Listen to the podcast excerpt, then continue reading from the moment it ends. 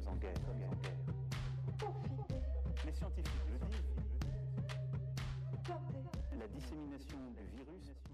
C'est le deuxième jour, on est mercredi, il est bientôt midi.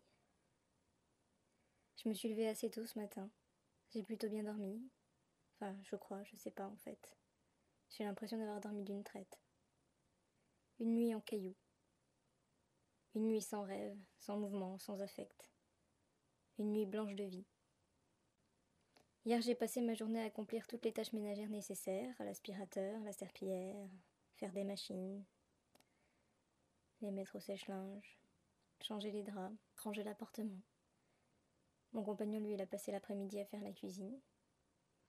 Un bœuf bourguignon, on en a pour la semaine.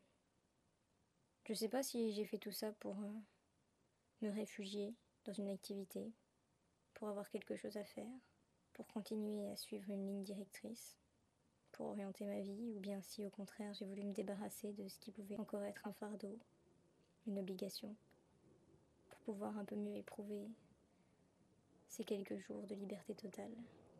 En tout cas, hier, le temps est passé très vite et j'ai pas l'impression d'avoir vraiment vécu différemment de d'habitude. Ça ressemblait juste un peu plus à un dimanche qu'à un mardi. Ce matin, mon mari a contacté des amis sur Skype. On a pas mal discuté. Eux, ils ont deux enfants. Et d'après ce qu'ils racontent, c'est vraiment pas facile l'école à la maison. En plus de ça, eux, ils doivent télétravailler.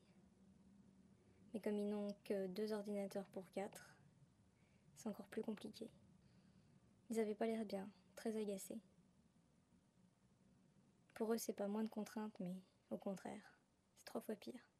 Et puis le télétravail, c'est vraiment pervers. Marie, mon amie, en principe, elle travaille pas le mercredi, elle est qu'à mi-temps. Mais là, son patron, il a décidé de faire une réunion spéciale, aujourd'hui à 15h, et elle est obligée d'y assister, elle a aucune excuse. Elle est chez elle, elle a un ordinateur, il n'y a pas de raison qu'elle n'y assiste pas. Cette connexion, c'est comme une laisse impossible à enlever un cordon qui la relie à tout jamais à son employeur. Désormais, même chez elle, elle est reliée à lui.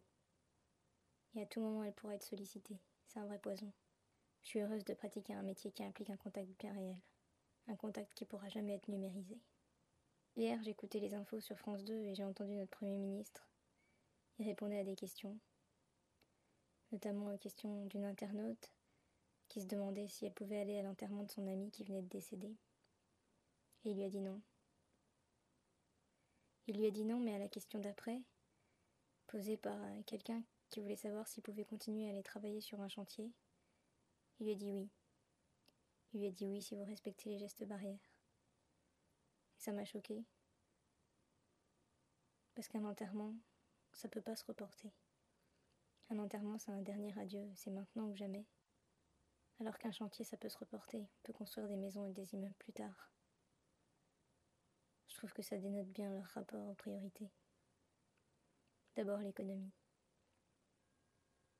Il fait beau encore aujourd'hui. Je vais sans doute aller lire un livre dans mon jardin.